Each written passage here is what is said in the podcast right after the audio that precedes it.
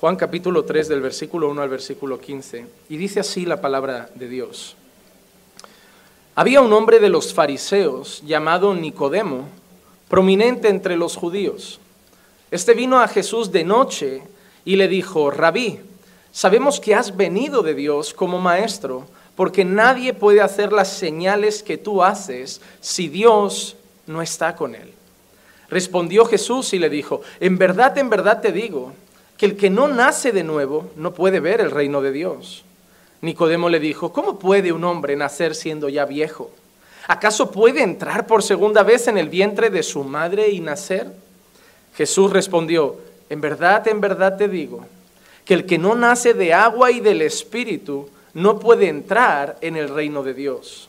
Lo que es nacido de la carne, carne es, y lo que es nacido del Espíritu, Espíritu es. No te asombres de que te haya dicho, os es necesario nacer de nuevo. El viento sopla donde quiere y oyes su sonido, pero no sabes de dónde viene ni a dónde va. Así es todo aquel que es nacido del Espíritu. Respondió Nicodemo y le dijo, ¿cómo puede ser esto? Jesús respondió y le dijo, ¿tú eres maestro de Israel y no entiendes estas cosas? En verdad, en verdad te digo, que hablamos lo que sabemos y damos testimonio de lo que hemos visto, pero vosotros no recibís nuestro testimonio. Si os he hablado de las cosas terrenales y no creéis, ¿cómo creeréis si os hablo de las celestiales? Nadie ha subido al cielo sino el que bajó del cielo, es decir, el Hijo del Hombre que está en el cielo. Y como Moisés levantó la serpiente en el desierto, así es necesario que sea levantado el Hijo del Hombre, para que todo aquel que cree tenga en él vida eterna. Antes de llegar a, este capítulo y explicarlo, me gustaría leer dos versículos más para entender algo que nos va a servir de base para todos los encuentros con Jesús. Juan capítulo 2, versículos 24 y 25 dice, pero Jesús por su parte no se confiaba a ellos porque conocía a todos y no tenía necesidad de que nadie le diera testimonio del hombre, pues él sabía lo que había en el hombre. ¿Por qué quiero leer estos dos versículos? No tiene nada que ver realmente y directamente con lo que vamos a explicar, pero tiene que ver con todos los encuentros con Jesús. ¿Por qué? Porque esos dos versículos nos enseñan algo. Jesús no necesitaba que nadie le explicara nada. Él conocía no solo lo que se veía por fuera, sino que había realmente dentro de nosotros. A nosotros nos podemos engañar los unos a los otros. Tú puedes decirme que, estás bien hoy y realmente estar mal, pero yo creer que estás bien porque lo único que veo es una sonrisa en tu rostro y la respuesta que me has dado. Pero con Jesús eso no pasa. Jesús conocía cada pensamiento, cada intención del corazón. Cada persona que iba a hablar con Jesús, Jesús sabía qué actitud tomar porque sabía la intención de esa conversación. Jesús sabía si las personas iban con una actitud acusadora o si iban a provocarlo o si quizá iban a tentarlo para ver si lo hacían caer o si realmente llegaban humillados ante él. Porque Jesús tenemos que entender que no solo veía lo que se encontraba delante, sino que veía lo que había dentro de cada persona. Y eso es algo que me agrada que yo puedo ir con un caparazón y con una apariencia de dureza por la vida, como que soy fuerte y estoy pudiendo con todo, pero yo sé que Jesús sabe la verdadera condición de mi corazón. Porque a veces no queremos tampoco preocupar a las personas, no es ser hipócritas, pero tú no quieres decirle a tu hijo que tu matrimonio está mal. Tú no quieres decirle a las personas que estás triste. Tú no quieres decirle a las personas que estás pensando en desistir de la fe. Tú no quieres preocupar a la gente muchas veces. Y muchas veces no decimos cómo nos sentimos, no por querer ser hipócritas, simplemente por el hecho de no querer traer una carga sobre personas que amamos. ¿Cuántas veces tu madre no te, preocupa, no te pregunta, hijo, ¿cómo va el matrimonio? Hijo, ¿cómo va la... Y tu mamá va bien. ¿Por qué? Porque no quieres ver a tu madre sufrir. Pero cuando nosotros nos doblamos ante Dios y vamos a orar, no le vamos a decir, va bien porque a Él no hay cómo engañarle. Él sabe la realidad. A Él podemos decirle incluso en nuestras oraciones, Señor, eh, dame un mejor sueldo, pero no es por tener dinero, es por poder ofrendar más para las misiones. Y el Señor decir, no me engañes, codicioso. Muchas veces hasta engañamos o intentamos engañar a Dios en nuestras oraciones. A veces incluso por cumplirlas acabamos diciendo, pero hágase tu voluntad. Y Dios sabe, no, quieres hacer la tuya. A veces mentimos en nuestras oraciones como si pudiéramos engañar a Dios como si fuera nuestra madre. Él sabe todo, hermano. Es más, antes de que hablemos, Dios ya sabe la palabra que va a salir de nuestra boca. Y eso es importante tenerlo en cuenta en los encuentros que vamos a ver, porque nosotros tenemos que entender que cada reacción de Jesús y cada palabra de Jesús parte de una base. Jesús conocía el corazón de cada persona. Porque veremos a, Jesús tratando a algunas personas con una misericordia extrema. Una misericordia que digo yo, Señor, ¿por qué tanta misericordia con esa persona? Y probablemente porque Jesús entendía que esa persona realmente estaba rota y quebrantada. Pero Jesús, vemos a Jesús también hablando a una mujer y diciéndole, yo no le voy a dar lo de los hijos a los perros. Y tú piensas, Señor, ¿cómo le hablas así a la mujer? La vas a destrozar. Porque algunos directamente te pones delante y los llamas hipócritas. ¿Y por qué a otros? Porque él sabía el corazón de cada uno. El Nicodemo que conocía a la gente no es el Nicodemo que conocía a Jesús. La mujer samaritana que veremos la semana que viene, que conocía a la gente, no es la mujer samaritana que conocía a Jesús. La gente solo veía la apariencia. Jesús entendía algo mucho más profundo, veía el corazón. Y nos daremos cuenta de una cosa muy importante. Nos daremos cuenta que los que aparentemente eran los más santos son las personas que luego se apartaron más rápido de Jesús. Y que los que aparentemente eran los más sucios son los que terminaron postrados ante Él. ¿Saben qué significa? Que puede haber gente hoy en esta sala que aparentemente sea como Nicodemo, perfecto externamente en su religión en sus prácticas y en sus hábitos, cualquiera lo miraría y diría, no, ese hombre es un hombre de Dios. Pero ser una persona que no conoce al Señor. Y puede haber alguien hoy aquí que ni siquiera se sienta digno de ser tocado por el amor de Dios y acabe hoy siendo justificado por el amor y la gracia que Dios derrame sobre él. No importa cómo hemos venido hoy aquí. Hay algo que hoy veremos al final, es que lo que importa es que todos debemos nacer de nuevo. Lo que voy a hacer con los encuentros es, voy a explicar los versículos que leo, voy a explicar lo que pasa en ese encuentro y al final traeré lo que conocemos como aplicaciones para nuestra vida. Yo explicaré durante un tiempo lo que pasó aquí, lo que pasó con Jesús y Nicodemo, lo que pasó en este pasaje y luego al final lo aplicaremos a nuestra vida. Veremos qué enseñanzas eso trae para nosotros hoy.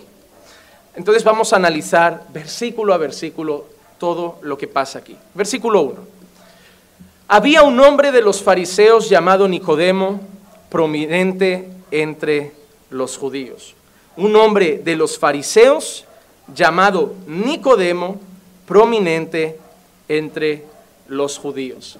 Vamos a ver una cosa. Lo primero que encontramos aquí es la presentación de con quién Jesús va a tener un encuentro. Y aparentemente es un hombre ejemplar. Se llama Nicodemo. La traducción de ese nombre es el vencedor del pueblo. Un nombre puesto de categoría. No es un nombre mediocre como el usurpador, como el ladrón, como el no deseado. Es el vencedor del pueblo. No solamente se llama Nicodemo y su nombre ya dice mucho de lo que la gente piensa de él o de lo que la gente quería para él, sino que era un fariseo. Y fariseo es una palabra que hoy usamos al tuntún. Cada vez que vemos a alguien que cuida externamente la fe, decimos, tú eres un fariseo. Porque simplemente lo hemos traducido como un hipócrita. Pero tenemos que entender más lo que es un fariseo. En aquel entonces habían dos grupos prominentes en cuanto a la religión judía, fariseos y saduceos fariseos y saduceos. Eh, Nicodemo pertenecía al grupo de los fariseos. Y no nos, no, nos debe sorprender ese nombre fariseo, porque hay alguien que sí que queremos mucho, que también fue un fariseo, el apóstol Pablo. aprendiz de un hombre llamado Gamaliel. Él también fue un fariseo, y no cualquier cosa, un fariseo de los fariseos. El ser fariseo tenía una característica particular, era una preocupación extrema por la religión externa. Todo lo que era religión externa, todo lo que eran las prácticas religiosas, lo llevaban al dedillo. Sus oraciones, sus diezmos, el guardamiento o el mantenimiento o del día de reposo, por ejemplo, vemos a esos hombres intentando incluso matar a Jesús, porque para ellos muchas veces Jesús incumplía el día de reposo haciendo alguna cura o algún milagro. Lo recuerdan que lo acusaban algunas veces porque, no, ¿por qué haces esto en día de reposo? ¿Es lícito curar en día de reposo? Ellos eran muy celosos de la ley, pero de la ley externa, de lo que se veía. Por eso muchas veces Jesús los tacha de hipócritas, en el sentido de que les gustaba mostrar una espiritualidad en las plazas, en las primeras filas de la sinagoga, en sus ropas, pero Jesús muchas veces los acusa de que por dentro eran sepulcros blanqueados. Era un fariseo, se llamaba Nicodemo, y no solo era cualquier fariseo, porque había muchos fariseos, era una escuela de pensamiento, sino que era también un prominente entre los judíos. Un gran nombre, una gran reputación religiosa y una gran reputación social. Ya vamos situando con quién se encuentra Jesús. Con un hombre que seguramente, si fuéramos judíos en aquella época y Nicodemo pasara, agacharíamos la cabeza en reverencia a esa persona. Una persona que si pasara por la calle y tú tuvieras a tu hijo, le dirías, ojalá de mayor fueras como Nicodemo. Una persona que entre los religiosos, en lo alto de la jerarquía, y entre la sociedad judía, respetado en lo alto de la jerarquía. Aparentemente alguien que no necesitaba tener una charla con Jesús. Porque muchas veces pasa aquí, ¿verdad? Los nuevos convertidos, los pecadores necesitan quedar con el pastor, quedar con otros cristianos. Yo ya conozco a Dios. Hermano, ¿sabes qué? Hoy muchos de nosotros vamos a sentirnos un poco como Nicodemo. Porque el, por decirlo de alguna manera, el espíritu de Nicodemo llega a muchas personas después de unos años en la fe. Cuando creemos que ya somos buenos, cuando creemos que ya somos maestros, cuando creemos que ya somos líderes, cuando creemos que ya no necesitamos consejos sino aconsejar, que ya no necesitamos ser más discipulados, sino que ahora nacemos para discipular, que ya no necesitamos ser más enseñados, sino que ahora necesitamos enseñar cuando ya creemos que sabemos todo y que no hay nada más que aprender. Cuando ya creemos que tenemos que ayudar a los otros a cambiar, porque nosotros ya hemos cambiado. Cuando ya creemos que nosotros debemos corregir a los demás, porque nosotros ya estamos bien ante Dios y ante su palabra. Muchos nos daremos cuenta que tenemos un pequeño Nicodemo en el corazón. Hermano, yo creo que el fariseo es algo que si no oramos y velamos, siempre estará presente en el corazón nuestro. Siempre. De una manera más sutil o más visible, pero siempre está presente. En nuestras actitudes, en nuestras palabras, en cómo recibimos el consejo o la corrección de alguien. No, mira hermano, eso no está bien. Ah, ¿Tú qué te has creído? Tú has un año, llevo diez años. Nicodemo. Hermano, yo creo que deberías tratar mejor a las personas. No, no, tú no entiendes. Nicodemo. Hermano, ¿tú crees que eso está bien? ¿Que Jesús lo haría así? No, cuando madures en la fe lo entenderás, Nicodemo. Muchos tenemos un pequeño Nicodemo dentro y hay que luchar contra él, porque nos vamos a dar cuenta que no era del agrado de Jesús. Era del agrado de los hombres, era del agrado de la religión, pero no era del agrado de Dios. Y tú no tienes que ser del agrado de los hombres, ni del agrado de la iglesia, tú tienes que ser del agrado de Dios. Porque hermano, de nada nos servirá tener la mejor reputación social y la mejor reputación evangélica si no tenemos una reputación aprobada por Dios. De nada nos va a valer. Los fariseos además tenían una cosa curiosa. Mira qué dice una vez Jesús, Mateo 5:20. Porque os digo que si vuestra justicia no supera la de los escribas y fariseos, no entraréis en el reino de los cielos. Parece que incluso lo ponen como una vara de medir. Tenéis que ser mejores que ellos. Cuando yo leo este versículo, si no lo entiendo, parece que Jesús está diciendo, tenéis que ser mejores que los escribas y fariseos para entrar en el reino de los cielos. Pero no es lo que Jesús quiere enseñar. ¿Cuál era la justicia de los escribas y fariseos? Sus propias obras. La salvación para un escriba y fariseo era las obras. Y hay mucho fariseo hoy en la religión evangélica que te va a decir que si no te portas bien, te perderás y que te tienes que portar bien para salvarte. Ahora yo te pregunto, si te dicen que te tienes que portar bien para salvarte, ¿quién te salva? ¿Dios? No, yo. ¿Saben lo que enseña mucha gente? Más o menos esto. Dios te ha salvado hasta aquí, pero tú tienes que mantener tu salvación hasta el final. Ah, entonces solo Dios me ha salvado a medias. Dios me ha abierto la puerta a la salvación, pero ahora depende todo de mí. Entonces, ¿quién, quién se lleva el mérito? Yo. Porque si yo soy el que se guarda, si yo soy el que no peca, el que no falla, el que no cae, el que va a llegar perfecto, el mérito no es de Dios. El mérito es mío. ¿Lo entienden? Porque si yo me la tengo que ganar, yo no voy a decir gracias Señor por algo que yo me he ganado. ¿Qué gratitud le voy a dar a Dios? Bueno, tú moriste en la cruz, tú diste el primer paso, pero aquí quien se lo ha currado 80 años firme en la fe soy yo. Porque así llegan muchos al cielo, creo. Y saben que te dicen que si tú le dices a la gente que no es así, pues provocas que la gente viva en pecado. Para nada. Si a ti te dicen que no te tienes que ganar la salvación y eso te lleva a querer vivir en pecado y ofendiendo a Dios, nunca has sido salvo. Porque si realmente has nacido de nuevo, no vas a vivir una vida de obediencia para ganarte la salvación. Vas a vivir una vida de obediencia por amor y gratitud a lo que Él te ha dado. Yo siempre lo uso como el matrimonio. Si tu mujer te dijera que ella te perdonaría una infidelidad, serías infiel, eso demuestra que nunca amaste a tu mujer. Pero si tú supieras que tu mujer te perdonaría una infidelidad y aún así le eres fiel, sabiendo que te perdonaría, que demuestra que hay un amor sincero por tu esposa. Es igual con Dios. Hay mucha gente que quiere llegar ante Dios por sus propios méritos.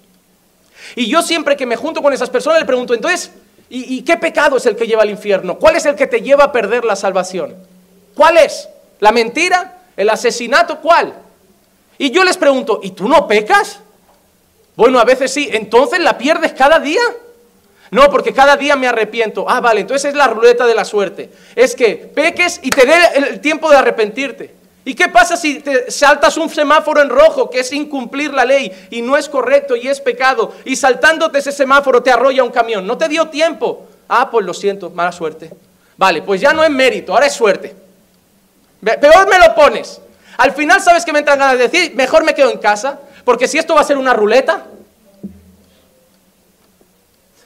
Yo tengo una confianza que si yo he nacido de nuevo y me arrolla ese camión, Dios sabe que si me quedara un minuto de vida le pediría perdón. Pero no lo tuve. Pero no lo tuve. Y eso es lo que pasa con esos fariseos, que el Señor estaba predicando el Evangelio. Pablo predicaba el Evangelio, Pedro predicaba el Evangelio. ¿Y qué querían hacer los religiosos con todos ellos? Matarlos. ¿Y qué quieren hacer los religiosos de hoy con los que predican la gracia de Dios? Matarlos. Son herejes. No los escuchéis, son sectas. Los odian porque no soportan que el mérito sea de Dios.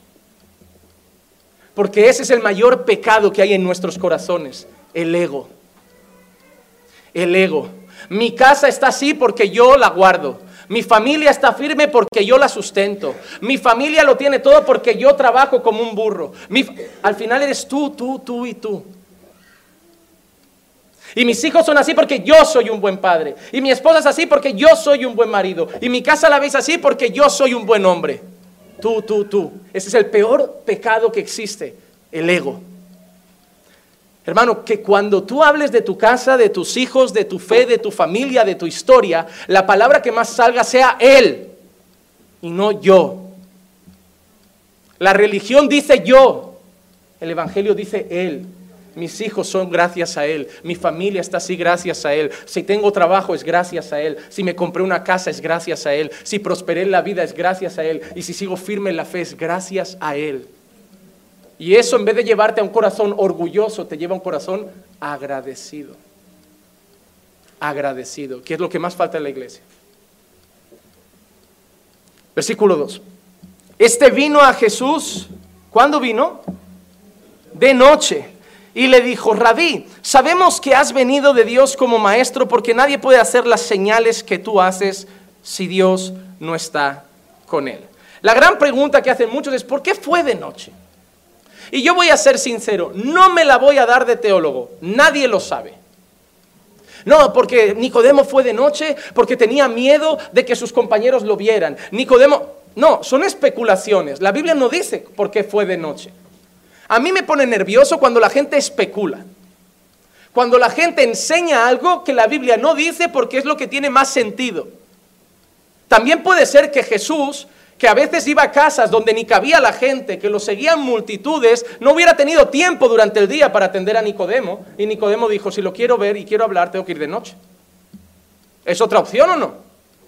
Puede ser que Jesús no tuviera tiempo en su agenda. ¿Cuántas veces hay gente que quiere quedar con un pastor y dice, pastor, mira, hoy tengo dos visitas, ¿te parece si paso de noche antes de que cenes un rato y te hablo? ¿Por qué voy a especular que lo que movía a Nicodemo era miedo? Puede ser también que la agenda de Jesús no hubiera permitido una visita durante el día. Lo único que tenemos claro es que fue de noche. Pero sí que es cierto que puede tener miedo por un motivo. Juan 19:38 da este dato.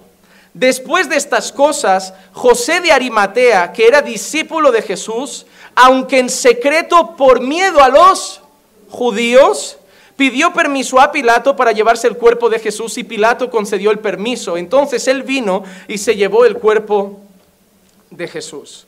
Se llevó el cuerpo de Jesús. ¿Qué movió a José de Arimatea a hacer las cosas en secreto? Él miedo a los judíos. Es posible que entonces yo pueda decir, vale, puede ser que Nicodemo tuviera miedo. Si la gente lo veía con el enemigo número uno de los fariseos, podía perder su reputación, podía dejar de ser un hombre prominente, pero eso es una suposición. Lo que sí sabemos es que fue de noche y que le, da una palabra a Jesús y le dice, rabí. La traducción de rabí es maestro. No es Señor, para Él no era Señor, para Él no era Dios, para Él era un maestro.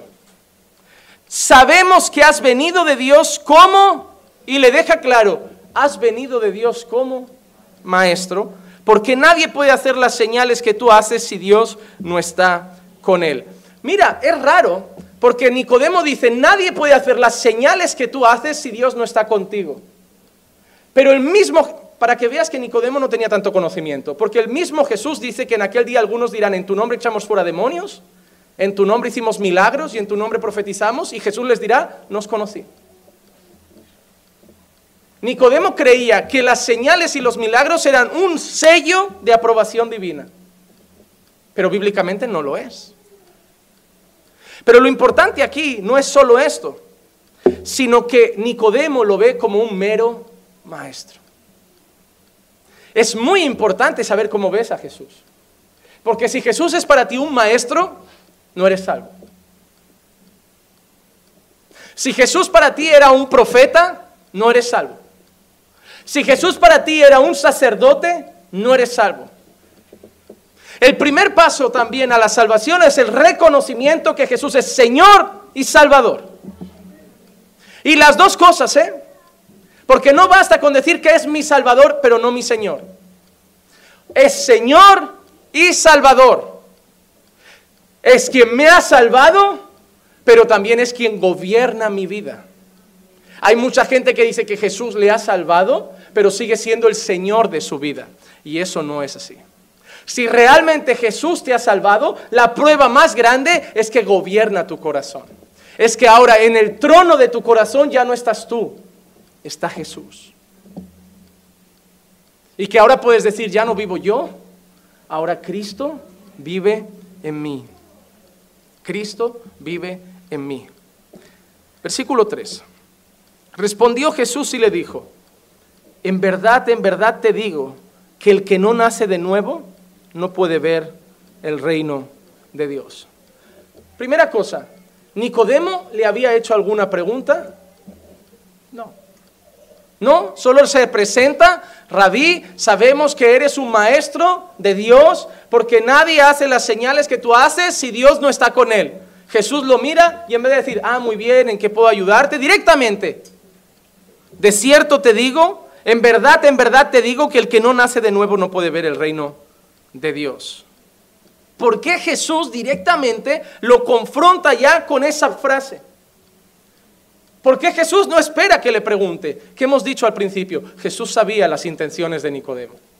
¿Saben cuáles intenciones creo que tenía Nicodemo? Para mí, y vuelvo, especulación, las mismas que el joven rico.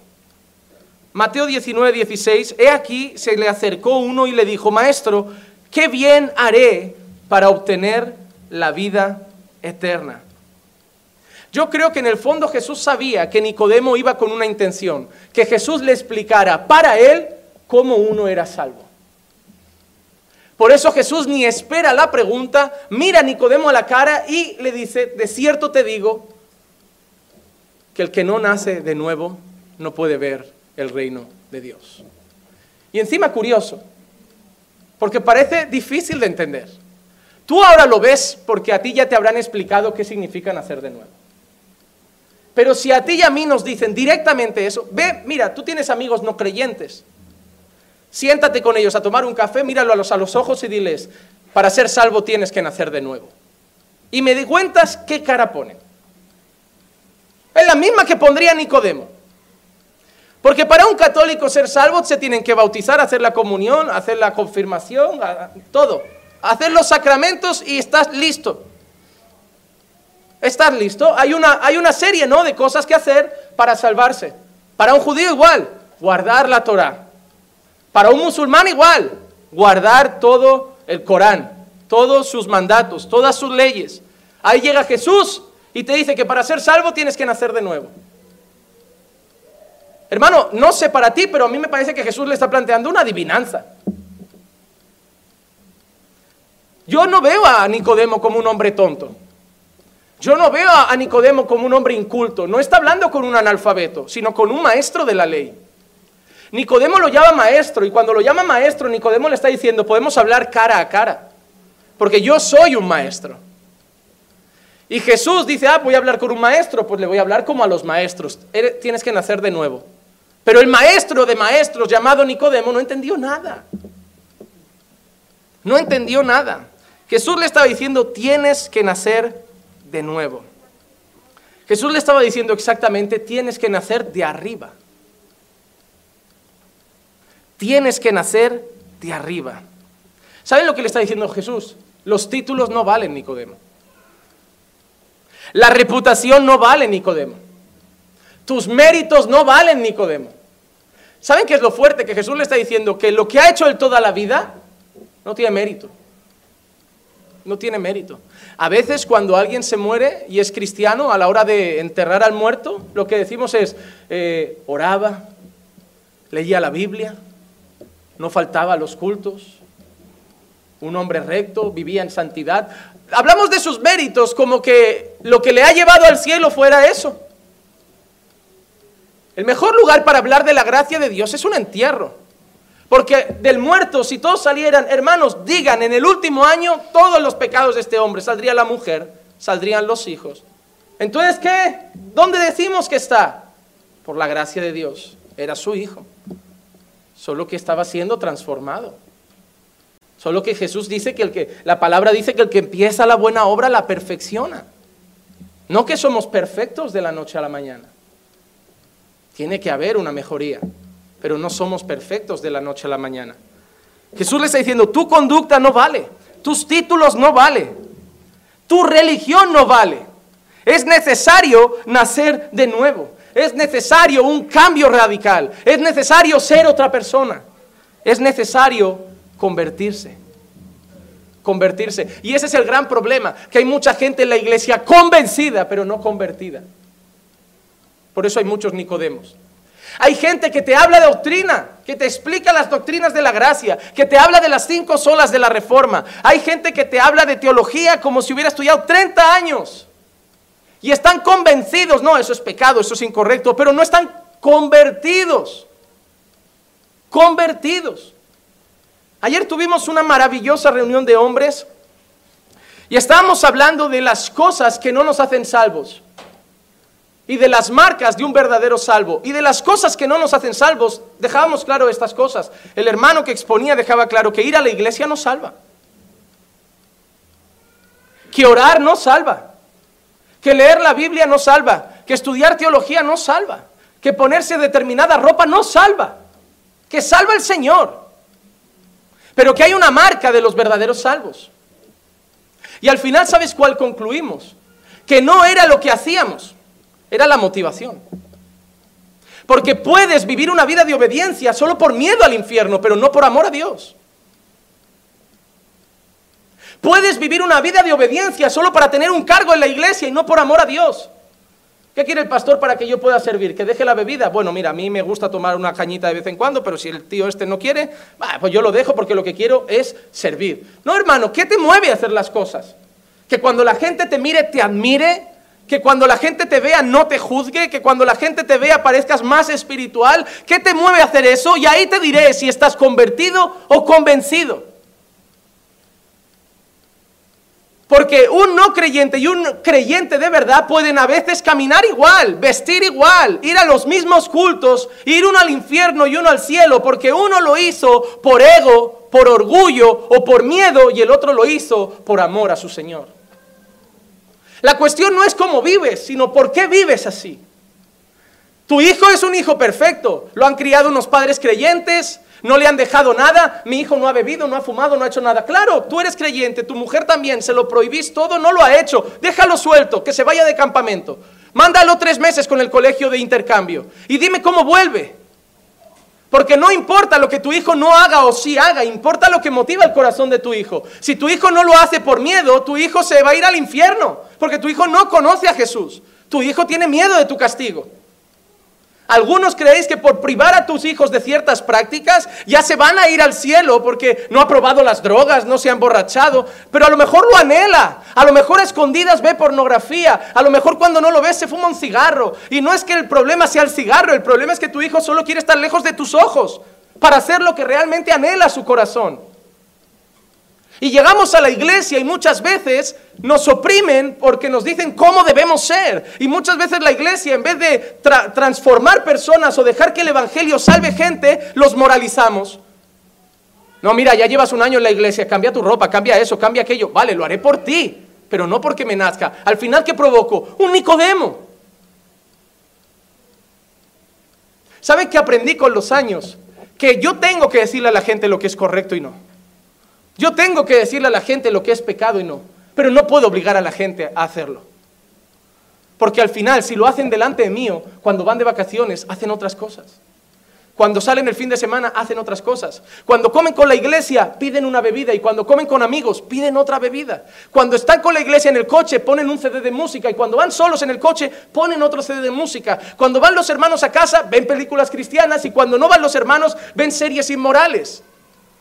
Al final no es lo que hacemos delante de la gente, es lo que desea nuestro corazón. Nicodemo era perfecto religiosamente hablando, pero ante los ojos de Dios tenía que nacer de nuevo, porque su motivación era ser perfecto. ¿Tienes miedo a caer? ¿Por qué? ¿Tienes miedo a confesar tus tentaciones? ¿Por qué? ¿Tienes miedo a confesar tus pecados porque te da miedo que te juzguen? ¿Te da miedo parecer menos cristiano? Eso es tu orgullo, eso es temor a los hombres. El que es nacido de nuevo es al contrario, va a confesar sus tentaciones, sus luchas y hasta sus pecados, porque lo que quiere es socorro, porque ama al Señor y no quiere fallarle. Así que no me importa mi reputación, lo que quiero es que me ayudéis a vivir para la gloria de Dios. Nicodemo, puede ser tú, hermano, porque llevas una máscara. Y hermano, te voy a dar un consejo. Quítatela. Porque te va a pesar tanto que al final dejarás la fe. Dejarás la fe, porque te va a pesar. Los disfraces pesan. Mira, hace dos días fue Halloween, ¿no? Yo lo celebraba siempre. Te pintas, te disfrazas. Vale, un rato está bien, pero imagínate estar maquillado, pintado, disfrazado todo el día. Al final cansa, agobia. Uno ya se lo quiere quitar y ponerse un pijama. Quitarse la pintura. Sí, mujeres van bonitas con su maquillaje, pero al final no es ni bueno, creo, para la salud ir tanto tiempo maquillada. Al final lo que debemos ir es con la cara limpia. Esto es lo que soy. Y espiritualmente soy esto que veis, débil, tengo luchas, hermanos. Sí, hermanos, llevo tres años y tengo una lucha con la pornografía tremenda. Sí, hermanos, llevo cinco años y mi matrimonio no está bien, solo lo aparenta. Y ahí, ¿sabes qué va a pasar? Que vas a abrir la puerta a que Dios pueda trabajar. Va a usar su iglesia para trabajar en tu vida. Pero venís el domingo cogidos de la mano, os sabéis las alabanzas, vestidos elegantes, cargando vuestra Biblia, sabéis dónde están los libros, decís amén a lo que hay que decir amén, ponéis mala cara a lo que está mal y al salir, al final tenéis ganas de llegar a casa, quitaos los zapatos, la ropa de iglesia, poner la tele y relajaros para que podáis disfrutar ya de la tarde. No hay deleite en el día del Señor. No hay deleite en venir a la iglesia. Para muchos es un mero fichaje. Para muchos es un mero cumplimiento. Entonces, hermano, el problema no es si estás convencido de las cosas que Dios quiere. El problema es si estás convertido. El problema es si hay deleite en tu corazón. Hermano, yo he pasado muchos años de mi vida creyendo que era creyente. Porque hice todos los cambios que me pidió la iglesia. Tienes que ser así de marido, tienes que orar cada día, tienes que leer la Biblia cada día. Y yo me convencí de que si lo hacía es porque Dios me había cambiado y entonces era creyente. Hasta que un día estaba solo en mi despacho y me di cuenta que no sentía ganas al hacerlo. Y yo mismo me engañaba, me decía, pues si no hay ganas lo haces igual, porque la oración es un deber, leer la Biblia es un deber. Y para mí se volvió las cosas de Dios como un trabajo. Como, bueno, pues tengo que hacerlo, ¿no? Porque tengo que tener buen testimonio. Tengo... Ahí me di cuenta, ¿dónde está mi deleite?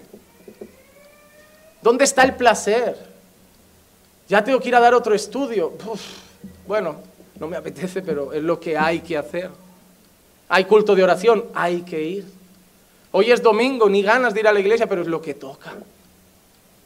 Que yo no estoy haciendo que cuando vengan deseos de desánimo lo desistáis y no vengáis. Pero hermano, lo que no es normal es que no haya ningún deleite por las cosas de Dios nunca. Porque entonces estamos siendo meros Nicodemos, cumpliendo con las normas. Cumplo con las normas en casa, cumplo con las normas en la sociedad, cumplo con las normas en la religión. Entonces cuando yo esté delante de San Pedro, me dejará pasar, porque él tiene las llaves. No, así lo pintan muchos. Yo he hablado con amigos católicos que me dicen eso. yo no mato, yo no robo, yo pago mis impuestos, soy una mujer fiel a mi marido y bueno, voy a misa algún domingo y cuando hay bodas, pues lo respeto. Entonces, ya está, que San Pedro me deje entrar. No, mira, ni es San Pedro el que nos deja entrar, ni es por lo que hacemos. Jesús le dice a Nicodemo, te es necesario nacer de nuevo. Tienes que ser una nueva persona. La Biblia está lleno de esa palabra, conversión. Aquel que está en Cristo es nueva criatura. Cuando dice las cosas viejas pasaron y todas son hechas nuevas, no se refiere solo que dejaste los vicios y ahora no te drogas, o que dejaste el alcohol y ahora no bebes, o que dejaste la parranda y ahora no vas a la discoteca. Se refiere a un nuevo corazón. Ahora te gustan otras cosas.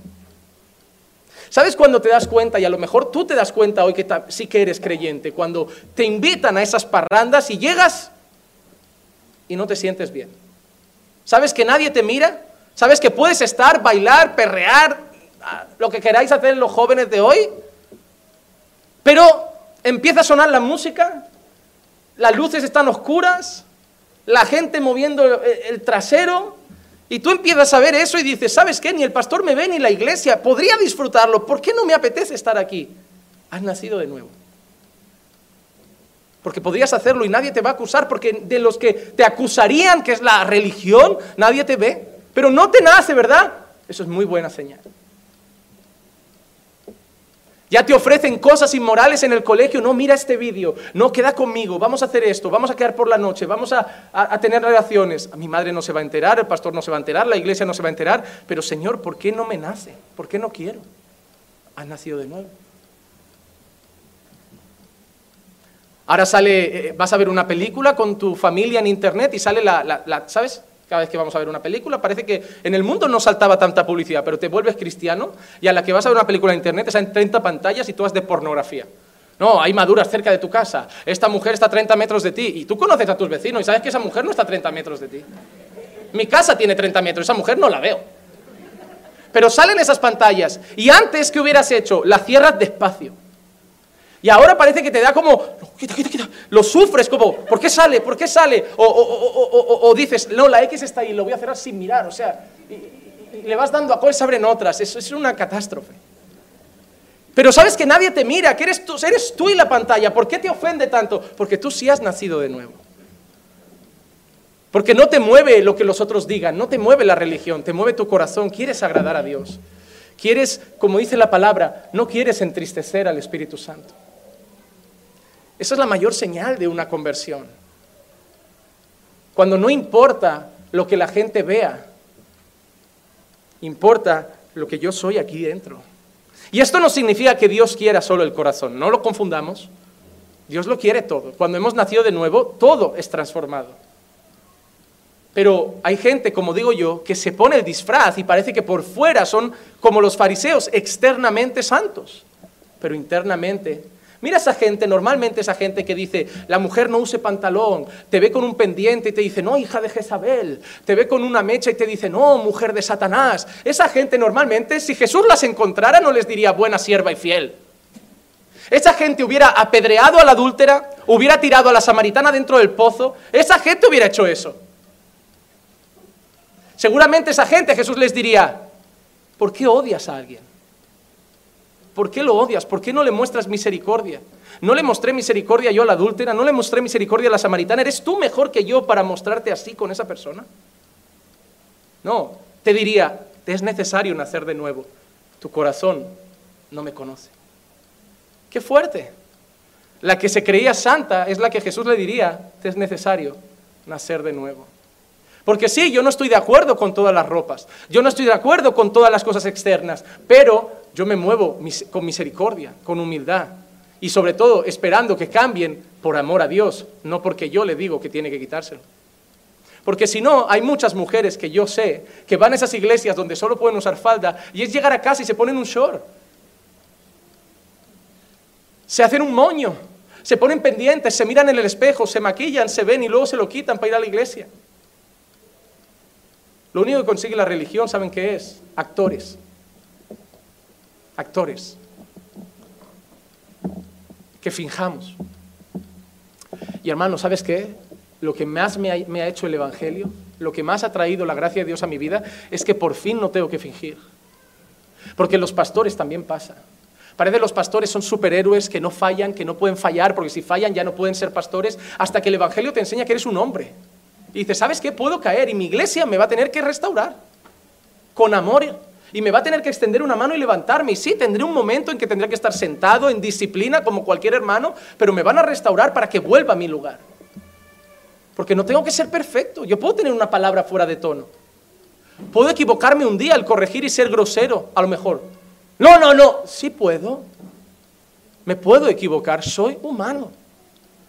Y hermano, cuando te quitas el disfraz y te quitas la armadura y te quitas la máscara, se camina tan a gusto con el Señor, que ya no es una religión pesada, ahora es el, deleite del Evangelio. Que dices, voy a luchar por vivir en obediencia, voy a luchar por agradar al Señor, pero porque lo amo. Y cuando me equivoque le pediré perdón y sé que me va a perdonar y me va a levantar.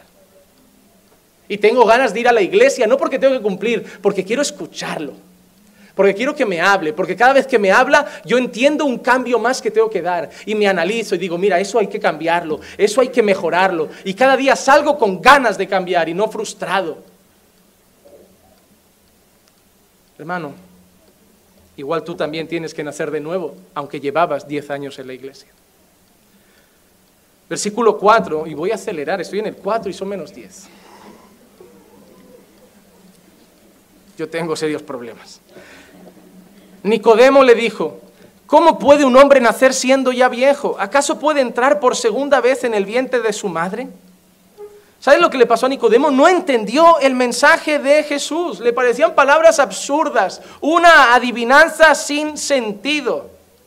Lo que Nicodemo le dice a Jesús como, ¿cómo puede nacer otra vez alguien? ¿Cómo puede meterse otra vez siendo viejo en el vientre de su madre? ¿Saben lo que le está diciendo Nicodemo a Jesús? Lo que me dices es imposible. Lo mío tiene sentido, guarda la ley, guarda la Torah, guarda esto, guarda aquello. Lo tuyo no tiene sentido. Porque para el, para el humano el Evangelio no tiene sentido que me han regalado la salvación. Todas las religiones te dicen que te la tienes que ganar. La católica, los judíos, los musulmanes, los mormones, los testigos de Jehová. Y ahora vienen los cristianos a decir que es gratis. No lo soportan, no lo entienden. Eso es imposible. Eso es el Evangelio. Yo no entiendo cómo nos cuesta aceptar tanto el Evangelio que nos da salvación gratis y la palabra que más nos gusta a los hombres es gratis. Inauguración de nuevo centro comercial, daremos bebida y canapés gratis. Ahí voy.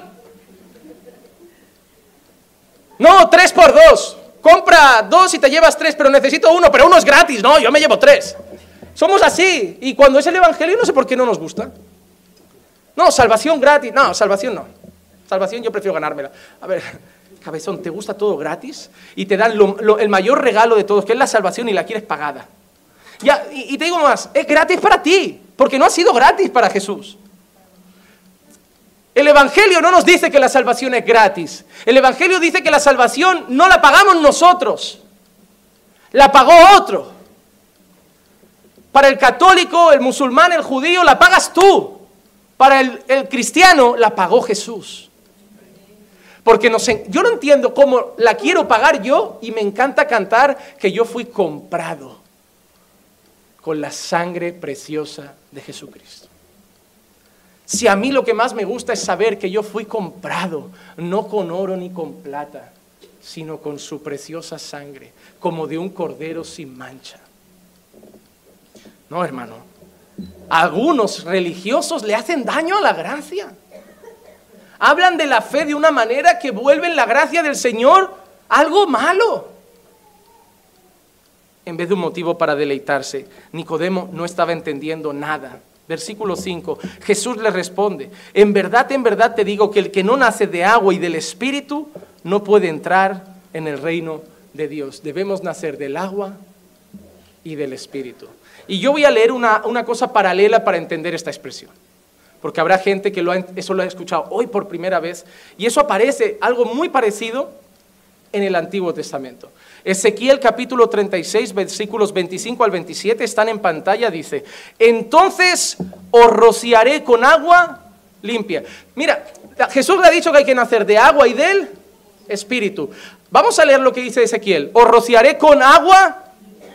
La primera cosa que aparece es agua limpia y quedaréis limpios de todas vuestras inmundicias y de todos vuestros ídolos os limpiaré. Además os daré un nuevo corazón y pondré un espíritu nuevo dentro de vosotros y quitaré de vuestra carne el corazón de piedra y os daré el corazón de carne y pondré dentro de vosotros mi espíritu y haré que andéis en mis estatutos y cumpláis cuidadosamente mis ordenanzas. Vemos las dos cosas. Hermanos, no son cosas diferentes, son cosas que están juntas. Agua y espíritu. Cuando Jesús le dice es necesario nacer de agua y del espíritu, no, es no le está diciendo que hay que nacer dos veces. Hay mucha gente que creo que esto lo ha interpretado muy mal y te dice, no, porque el agua es el líquido amniótico, es la placenta. Digo, ¿dónde vas? O sea, mm, toda la... ¿De dónde has visto la placenta ahí? Pero bueno, yo no sé, a lo mejor te enseñaron que era placenta y que era el líquido de tu madre y eso era la sangre y ese era el agua. La, sangre es sangre y el agua es agua. Y el agua no es placenta, ni líquido amniótico, ni... Ezequiel lo pone junto. Os rociaré con agua. ¿Quién? El Señor. Y os daré un, mi espíritu. ¿Quién? El Señor. Agua y espíritu junto. Y a, y a Nicodemo le dice que hay que nacer de agua y del espíritu junto. Quien nos hace nacer del agua y del espíritu es el Señor. No, no, el nacimiento del agua es el de la madre. Y el del espíritu el del Señor. No, el de agua y espíritu es el Señor. El primero con el agua te limpia. Y, luego te sella con su espíritu para que puedas andar en sus caminos. El Señor no solo te ha dado tu espíritu, el Espíritu Santo, el Señor primero te ha lavado, te ha limpiado de toda tu inmundicia. Versículo 6. Mira que le dice, lo que es nacido de la carne, carne es. Y lo que es nacido del espíritu, espíritu es. ¿Qué le deja claro aquí Jesús? Que el nacimiento físico de nada vale para salvación. Que el, nacimiento físico, ahora sí, el de, el de una madre, el nacimiento físico de cualquier persona, de nada sirve en la salvación. Juan 1.13 dice que no nacieron de sangre, ni de la voluntad de carne, ni de la voluntad de hombre, sino de Dios. El nacimiento espiritual en el espíritu es un nacimiento que viene de Dios. Tú no puedes nacer de nuevo. Por eso no le puedes decir a la gente cuando yo me convertí, cuando yo nací de nuevo. No, a ti te hicieron nacer de nuevo, a ti te convirtieron. Tú no puedes hacer eso. Ojalá pudiera, hermano. Mi madre se convertiría mañana. Si yo pudiera hacer a alguien nacer de nuevo, toda mi familia se salva mañana. ¿Qué mañana? Salgo hoy corriendo para allá. Pero yo tampoco puedo hacerlo ni conmigo mismo. ¿Qué papel tiene un bebé en su nacimiento? ¿Qué papel tiene un bebé en su nacimiento? Depende del médico, del ginecólogo, de las enfermeras y de la que empuja, pero ¿qué hace el niño? Como mucho dar problemas, a veces vienen del revés, de lado, se han liado, el niño solo da problemas en esa obra, complicaciones, pero el niño no colabora. El nuevo nacimiento no tiene nada que ver con, con nosotros. Es una obra puramente de Dios. Yo no puedo hacer nada para nacer de nuevo. Entonces, pastor, y yo he traído a mi invitado hoy para que nazca de nuevo. ¿Y qué tengo que hacer? Confiar que Dios obre en su corazón. Confiar que, mientras escucha para él, llegó y empezó a escuchar y dice, bueno, ahí viene el loco. Ya me han liado otra vez, me han metido hoy también en una iglesia, otro loco más a pegar gritos, pero a lo mejor hoy el Señor le está hablando y le está diciendo, no, no es un loco, es mi palabra y tú me necesitas.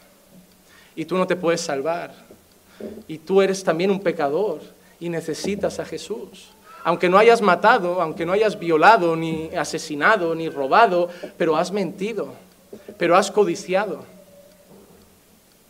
Y me necesitas. Entonces, hermano, la única esperanza que tenemos con todas las personas que llegan a la iglesia sin conocer a Jesús, con nuestra familia y con todo el mundo que nos rodea, es que Dios haga una obra. Que Dios haga una obra. La naturaleza humana solo produce pecado. Dice, lo que es de la carne, carne, carne es. ¿Saben que puede salir de nosotros en el mundo? Carne, carne. ¿Qué, qué bueno puede salir en el mundo? ¿Qué cosa espiritual puede salir del mundo? Solo pecado, solo carne. El único que puede hacer algo positivo, espiritual, es el Señor. La naturaleza humana pecadora solo produce cosas pecaminosas. Mira lo que dice Job 14:4, dice, ¿quién hará algo limpio de lo inmundo? Nadie. Mira qué pregunta Job, ¿quién hará algo limpio de lo inmundo? ¿Quién puede coger algo inmundo como nosotros y hacer algo limpio? Solo Dios, hermano. Tú no has cambiado a tu marido y no lo vas a cambiar. Tú no has cambiado a tu mujer y no la vas a cambiar. Tú no has cambiado tu matrimonio y no lo vas a cambiar. Tú no has cambiado a tus hijos y no los vas a cambiar. Mira, estás como loco buscando libros, ¿no? Porque si soy más duro, cambiará. Bueno, no, no me funciona. Voy a ser más blando, voy a ser más comprensivo. Ahora tu mujer te dice, ni duro ni comprensivo, hace falta diálogo. Pues voy a hablar con el niño. Pero no cambia con diálogo, no cambia a palos, no cambia con castigo, no cambia, Señor, ¿qué hago? Nada puede cambiar algo inmundo. Predícale el Evangelio. Predícale a tu hijo. Dile a tu hijo, mira, ¿sabes qué? Te corrijo, pero al quien debes temer es al Señor. ¿Tú has pensado en la eternidad? Hijo, ¿tú has pensado si mueres hoy, dónde te vas? Hermano, crían a sus hijos para que vivan como cristianos y muchos no saben si su hijo entiende lo que es el Evangelio. Muchos dicen, no, mi hijo es un buen chico, no, no, se porta bien y tal. Déjame que me siente con él y solo le hago una pregunta. ¿Qué es el Evangelio? Si tu hijo me dice, ah, bueno, no sé, tu hijo se va al infierno. Con todos sus modales. Porque tu hijo también necesita nacer de nuevo. Tu hijo no necesita que lo traigan a la iglesia, tu hijo necesita querer venir a la iglesia. Tu hijo no necesita que viva como un cristiano, tu hijo necesita desear obedecer a Dios. Tu hijo necesita enamorarse del Señor. A veces lucháis tanto para que la gente viva como cristianos sin ser cristianos, que lo único que provocamos en la iglesia es gente moral, gente con buenos valores. La iglesia hoy en día se está volviendo una fábrica de gente con buenos principios, pero no convertidas. Por eso muchos se desvían, ¿verdad? Ah, llevaba tres años, mira qué bien vivía. Ya, pero se le cayó la máscara, no pudo más. Se cansó y un día sartó y dijo, ¿sabes qué? Yo no tengo que rendir cuentas ni a mi padre ni nada. Soy mayor de edad, hago lo que me da la gana. Y ahí ves que tu hijo o tu hija no era cristiano, que tu, tu amigo no era cristiano, que esa persona no era cristiana porque no amaba a Dios, porque a la que pudo se cansó y se fue. Yo no estoy aquí porque soy más espiritual que vosotros. Yo no estoy aquí porque soy más fuerte que vosotros. Yo no estoy aquí porque soy más bueno que vosotros. Yo no estoy aquí porque yo no me equivoco y vosotros sí. Yo no estoy aquí porque yo soy santo y vosotros no. Yo no soy pastor porque yo sí valgo y tú no. Yo estoy aquí por la gracia de Dios y me equivoco y me fallo, pero me levanto en mis lágrimas, me limpio, lloro, le digo al Señor, lo voy a volver a intentar y me vuelvo a equivocar, pero me vuelvo a levantar porque yo lo amo y no lo voy a soltar. Y te digo más, a veces en mis oraciones le digo, ¿sabes qué? Soy miserable, pero voy a seguir hasta el final. Y si al final me dices para el infierno, te voy a decir, lo merezco. Lo merezco. Pero voy a estar aquí hasta el final, porque no estoy aquí por miedo al infierno, estoy aquí por lo que hiciste por mí. Y si al final de todo me dice Juan Manuel, aún así, al infierno, pues me voy. Y es mi sitio. Y sin rechistar, porque ahí merezco estar. Porque no estoy aquí para ganarme el cielo, estoy aquí porque lo amo. Y si mañana caigo y, tropiezo y peco en algo feo, la iglesia me dará una patada y buscaré otra, porque a Él no lo soltaré. Porque lo amo a Él, no amo a la iglesia. No, no quiero que me confundan, amo a su pueblo, pero mi mayor amor no es la iglesia, ni la religión, ni los evangélicos, ni los reformados, ni los calvinistas. Mi mayor amor es Cristo. Yo me enamoré de Cristo un día. Yo no soy pastor por la iglesia, sino por Cristo. Yo quiero pastorear a la iglesia por lo que lo amo a Él, no a, la iglesia. Y lo que me mueve es el amor a Él. Y si Él me dice ahora va para el norte, para el norte, para el sur, para el sur. Y si al final de todo siento que me ha usado y me dice, pero aún así te vas al infierno, solo te he querido como instrumento, has ganado el mundo, pero se perderá tu alma. Oye, es lo que merezco, pero yo te, yo te amo. No te voy a dejar de amar aunque me mandes al infierno. Y ahí es cuando uno dice, entonces, ¿cómo sabes que eres cristiano? Porque hermano, ese amor no es, no es carnal. Porque el amor carnal solo se mueve por beneficios. Y este amor es sincero, es aunque no me dé nada. Si el Señor me da una casa, lo adoraré, si no me la da, lo adoraré. Si me da un, coche, lo adoraré, si tengo que ir a pie, lo adoraré. Si me hace rico, lo adoraré, y si tengo que ser pobre, lo adoraré. Si tengo perros, lo adoraré, si tengo gatos, lo adoraré. Si mi familia va bien, lo adoraré. Si mi familia va mal, lo adoraré. Si tengo salud, lo adoraré. Si estoy enfermo, lo adoraré. Si me falta pelo, lo adoraré. Si me sobra pelo, lo adoraré. Si, soy alto, lo adoraré. Si soy bajo, lo adoraré. Gordo, lo adoraré. Y flaco, lo adoraré. Porque no importa lo que me dé la vida. No importa cómo esté mi alrededor. No importa cómo estoy yo. Importa que Él dio su vida por mí. Y lo voy a adorar con mis fallos, con mis defectos, pero cada día levantándome para intentar agradarlo y ser mejor para Él para Él. Y eso es lo que tiene que haber en tu corazón. Quítate la máscara. Pesa demasiado querer aparentar. Pesa demasiado querer cumplir. Ya es hora de ser uno mismo. Y eso no significa pues me tiro al pecado. Si es lo que quieres, hazlo. Si es lo que quieres, hazlo. O sea, si lo que quieres es tirarte a la pornografía, hazlo. Si lo que quieres es tirarte a la homosexualidad, corre. Si lo que quieres es tirarte al adulterio, a la fornicación, corre. Porque si estás aquí por la religión, pero tu corazón lo anhela, tu destino es el mismo que si lo hubieras hecho. Pero yo te digo una cosa, no corras a la religión, no corras a la iglesia, corre a Cristo. Porque Cristo no te dice no lo hagas, Cristo te quita el deseo por ello. Eso es lo tremendo. Que la religión te dice, esto no se hace. Y Cristo te toca el corazón y de golpe no quieres hacerlo. A mí hay gente que me dice, un cristiano puede fumar, un cristiano puede ir a la discoteca y le digo, un cristiano, según Pablo, todo lo puede. Pastor, ¿podemos celebrar Halloween? Podemos. Pastor, ¿podemos celebrar carnaval? Podemos. Pastor, ¿podemos drogarnos? Podemos. Podemos todo. Yo no he visto un muro delante de la fiesta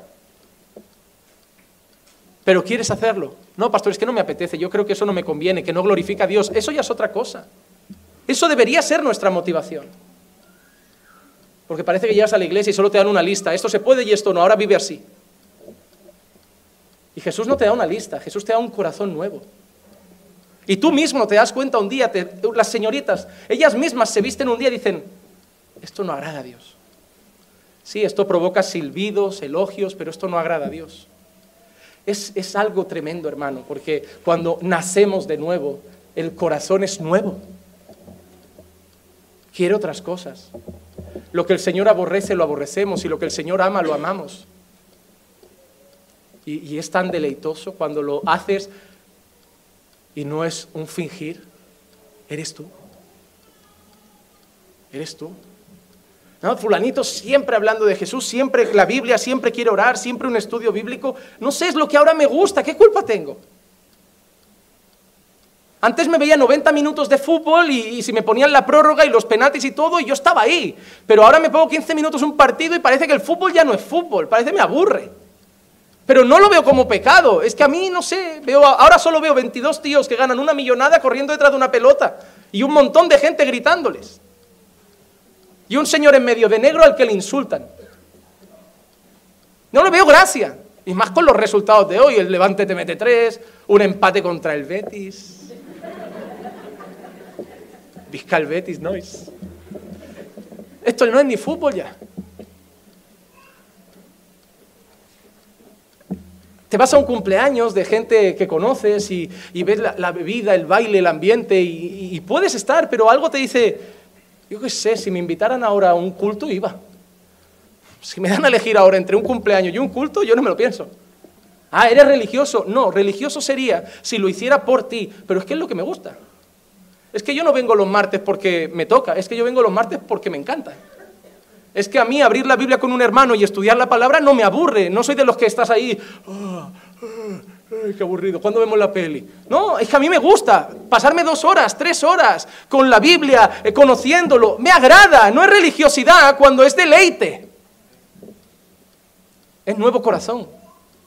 Lo que es de Él lo amo y lo que no es de Él ahora no me produce ningún deleite. Versículo 7. No te asombres de que te haya dicho, os es necesario nacer de nuevo. Hermano, todo le estaría resultando extraño a un hombre que estaba acostumbrado a una salvación por méritos personales. Pero ahora le está diciendo que el hombre es un agente pasivo en la salvación, no hace nada. El hombre es salvado por Dios, completamente, completamente. Mira que le dice en el 8, el viento sopla de donde quiere y oyes su sonido, pero no sabes de dónde viene ni a dónde va. Así es todo aquel que es nacido del Espíritu. Es como el viento, lo compara como el viento. Ahora te pregunto, ¿quién puede dirigir el viento? Nosotros ponemos flechas en las casas para ver para dónde va, pero no lo controlamos. Si el viento va para la derecha y yo lo quiero mandar para la izquierda, no puedo. Y eso es lo que está comparando el Señor con el nuevo nacimiento. Es una obra que no puedes controlar. Cuando dice el viento sopla de donde quiere y va a donde va y nadie lo controla, así lo acaba de comparar con nacer de nuevo. Dice, la obra de Dios en los corazones es incontrolable. No depende de los hombres, depende de Dios. No la podemos ver y no la podemos controlar, como el viento. ¿Quién gobierna el viento? El Señor. ¿Y quién gobierna el nuevo nacimiento? El Señor para un defensor de la salvación por obras que le diga que ahora él no tiene ningún control en su salvación, es chocante, como para muchos que vienen incluso de otras iglesias evangélicas. No, es que es gratis. No, no lo puede ser. Estáis haciendo que la gente peque. No, en ningún momento le decimos pecar. No, estáis haciendo que la gente viva de cualquier manera. Mira, les da tanta rabia cuando les hablas del Evangelio que dicen, no, esta gente hace que la gente viva de cualquier forma. Esto es salvo, siempre salvo. Les da rabia, hermano. Pero vas a una iglesia que te dicen que es gratis, pero también te dicen sin santidad nadie verá al Señor. Ah, entonces os contradecís porque tienen que vivir en santidad, pero se le ha regalado. No, es que la santidad no es el camino a la salvación, es el resultado. Nosotros le decimos que la salvación es gratis y que si son salvos de verdad se va a ver en los frutos. Que si no hay frutos, no es que pierdan la salvación, es que nunca fueron salvos, nunca conocieron al Señor. Y que quien lo ha conocido va a vivir en santidad hasta el final. Nosotros no creemos que salvo siempre salvo significa vive como quieras que te salvas igual. Nosotros, salvo siempre salvo, lo definiríamos, que eso está muy mal dicho, ya lo digo yo. Eso es un apelativo que ellos pusieron para criticar al calvinismo. Mal. Lo que decimos simplemente es que el que te salvó te ayudará a mantenerte santo hasta el final.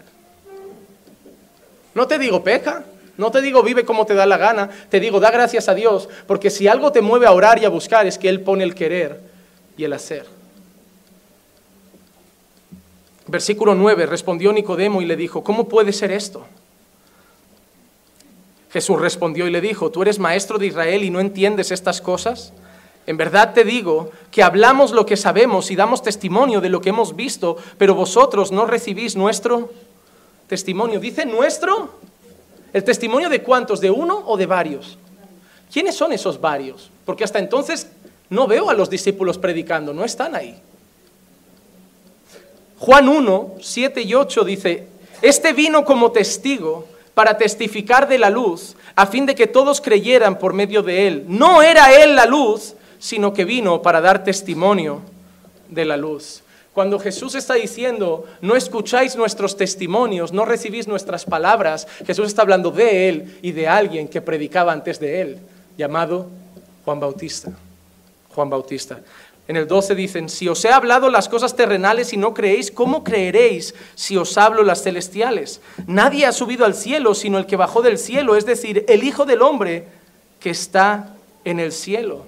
Ahora encima les dice que lo que les está enseñando es sencillo, son cosas terrenales y que ni siquiera las entienden. ¿Cómo van a entender mañana las celestiales? Y les dice una cosa que los judíos odiaban. Nadie ha subido al cielo sino el que bajó del cielo, es decir, el Hijo del Hombre que está en el cielo. Y los judíos odiaban eso. Porque si Jesús decía que Él había bajado del cielo, es que Él era el Mesías, que Él era el enviado. Y ellos no soportaban eso. En Juan 6:41 dice, por eso los judíos murmuraban de Él, porque Él había dicho, yo soy el pan que descendió del cielo.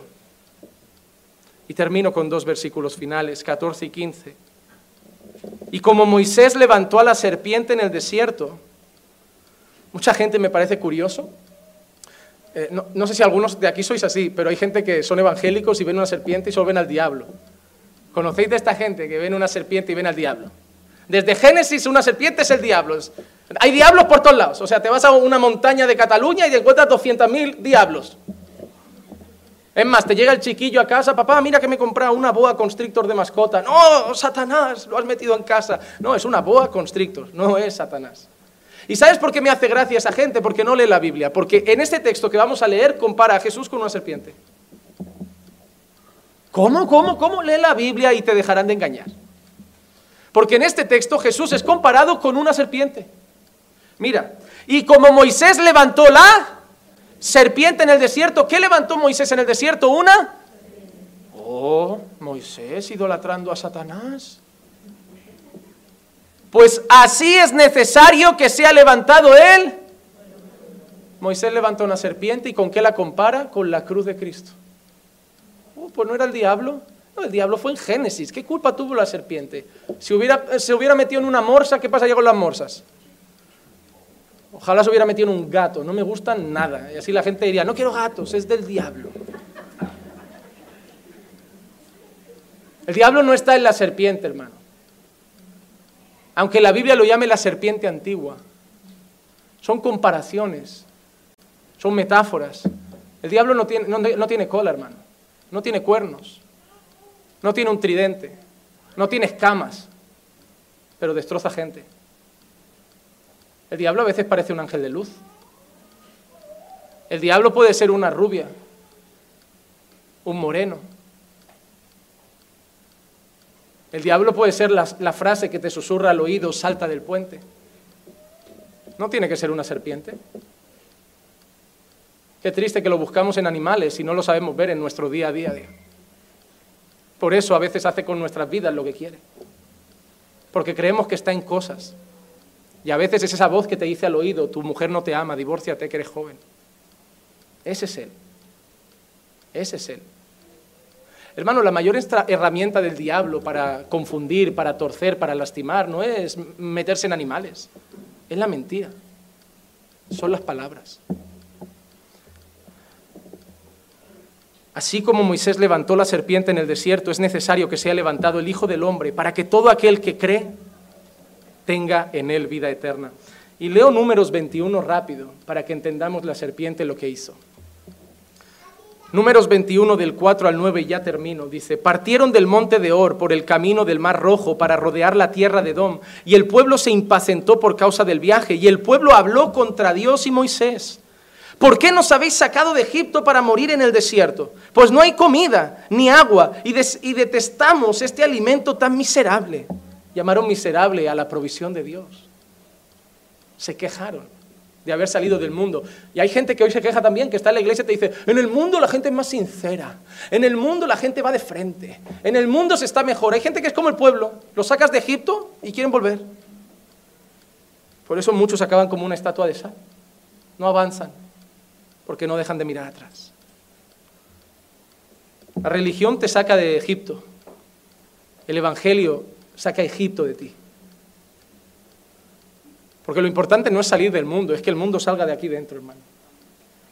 Porque no está, estar aquí en medio con el mundo aquí no sirve. Lo importante es que salga de aquí. Y el Señor, en el versículo 6 dice, y el Señor envió serpientes abrasadoras entre el pueblo y mordieron al pueblo y mucha gente de Israel murió. Entonces el pueblo vino a Moisés y dijo, hemos pecado porque hemos hablado contra el Señor y contra ti. Intercede con el Señor para que quite las serpientes de entre nosotros.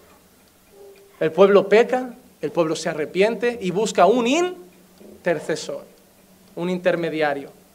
Y Moisés intercedió por el pueblo. Eso era un buen pastor.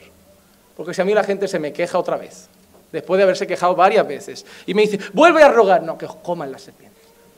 Me tenéis, cansado. Que ruegue otro. Pero eso es lo que hace un pastor, ruega y ruega y ruega y ruega. Al final quien peca es el que le dio un barazo un día cansado y dijo, ya estoy cansado y él se queda sin entrar en la tierra prometida. Es que al final los pastores, como dice Pablo, nosotros morimos para que vosotros viváis. Nosotros blasfemados para que vosotros seáis honrados. Ay, creo que no elegí bien la profesión. Y el Señor dijo a Moisés, hazte una serpiente abrasadora y ponla sobre un asta, y acontecerá que cuando todo el que se ha mordido la mire, vivirá. Y Moisés hizo una serpiente de bronce y la puso sobre el asta. Y sucedía que cuando una serpiente mordía a alguno y éste miraba la serpiente de bronce, vivía. Y, y el Señor le acaba de decir a Moisés que lo mismo es lo que Dios tiene que hacer con Jesús. Y es triste, eh, eh, es, es simple, porque dice que para salvarse tenían que mirar a la serpiente. Nada más que mirar a la serpiente. Hay un pasaje en el Antiguo Testamento que el Señor dice, mirad a mí y sed salvos todos los confines de la tierra. Mira lo difícil que es salvarse. Solo hay que mirar a Él. Hay otro pasaje en el Nuevo Testamento que conocen, puestos los ojos en Jesús. Pastor, ¿qué tengo que hacer para ser salvo? Mira a Cristo. Mira allá arriba. Mira al Gólgota. Mira lo que pasó en el Calvario, porque pasó por ti. No pasó solo por Evo Morales, por los peores. No pasó solo por Maduro, por Hitler, por Mussolini, por Pinochet. Pasó por el ladrón, pasó por el mentiroso, por el mujeriego, por el traficante, por el drogadicto, por el orgulloso, por el soberbio, por el envidioso, por el idólatra. Pasó por ti, pasó por mí. ¿Y qué hago, pastor? Mira allí. ¿Y qué hay allí, pastor? Allí está tu esperanza. Ahí está la fuerza que necesitas para seguir adelante. Ahí está el perdón de pecados. Ahí está la limpieza de tu maldad. Ahí está la purificación de tu iniquidad. Ahí está el camino al cielo, ahí está la verdad, ahí está la vida, ahí está el principio, ahí está el fin, ahí está el alfa, ahí está el omega, ahí está el cordero y está el león. Ahí está el mártir judío, pero también está el abogado fiel, el juez, el rey de reyes y el señor de señores. Mira a Cristo porque ahí está todo.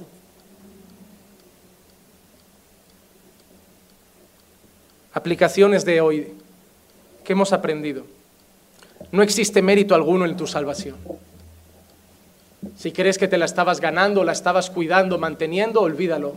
Da gracias a Dios, porque el que salva es Él y el que sostiene es Él. Número dos, No existe parte activa humana en la salvación. Tú no has hecho nada para salvarte. Como alguien dijo una vez, solo pecaste para que necesitaras ser salvo. Pero el que salva es el Señor. Número tres, es una obra completa de gracia. No es porque eres bueno, porque eres mejor, más limpio, más santo, más guapo, más alto, más flaco. Es porque Dios te amó incondicionalmente. Número cuatro, la religión y las obras externas no te van a salvar. No quiero que vivas en pecado, no te llamo a la desobediencia, te llamo a la santidad, pero una santidad que esté basada en el amor y la gratitud, no en el deseo de que Dios te mire con más favor. No, si yo oro, leo la Biblia y ayuno, Dios responderá a mi oración. Si yo soy un pecador, Dios no responderá a mi oración. un corazón contrito y humillado, Dios no lo desprecia. Tu oración no es respondida por tus ayunos. Dios no te bendice porque tú oras más. Dios te bendice porque te ama, no por mérito. La religiosidad y el fariseísmo ocultan muchas veces disfrazados de piedad a muchos falsos creyentes. No juzguéis a los que tenéis alrededor por cómo visten o por cuánto vienen a la iglesia, porque solo Dios conoce los corazones. Solo Dios conoce los corazones. Hay hombres que te dicen que una mujer no puede usar falda y desea a la que usa pantalón.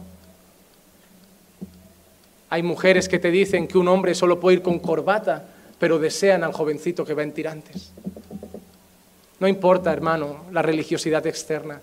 Es importante, hay que vivir en santidad. Sin santidad nadie verá al Señor. Pero repito, la motivación de esa santidad es lo que importa. Solo tenemos una esperanza y se llama Jesucristo. Y por eso, hermanos, yo tengo solo un pedido que hacer. Si tú hoy estás aquí y te has sentido identificado con Nicodemo, tienes que nacer de nuevo. No importa cuántos años lleves en la iglesia. A lo mejor tú estás aquí hoy y, eres de aquellos que a veces se me acercan y me dicen, pastor, llevo cinco años en el Evangelio, pero creo que no soy creyente. Gloria a Dios. Mejor darte cuenta hoy que darte cuenta mañana delante de Dios. Y si tú has venido y no has conocido a Jesús nunca, déjame decirte algo, tú eres también un pecador necesitas a Jesucristo. Esto no es de cosas que tienes que hacer o prácticas que debes realizar, se trata de mira a Cristo, cree en lo que ha hecho por ti, arrepiéntete de tus pecados y entrégale tu vida reconociendo que es tu única esperanza para que Él se convierta en tu Salvador, pero también tu Señor. Seamos salvos todos hoy aquí, de nuestro pecado y nuestra maldad, pero también de nuestra religiosidad. Y vivamos el Evangelio con el único deseo de deleitarnos en Dios para la gloria de Dios. Vamos a orar.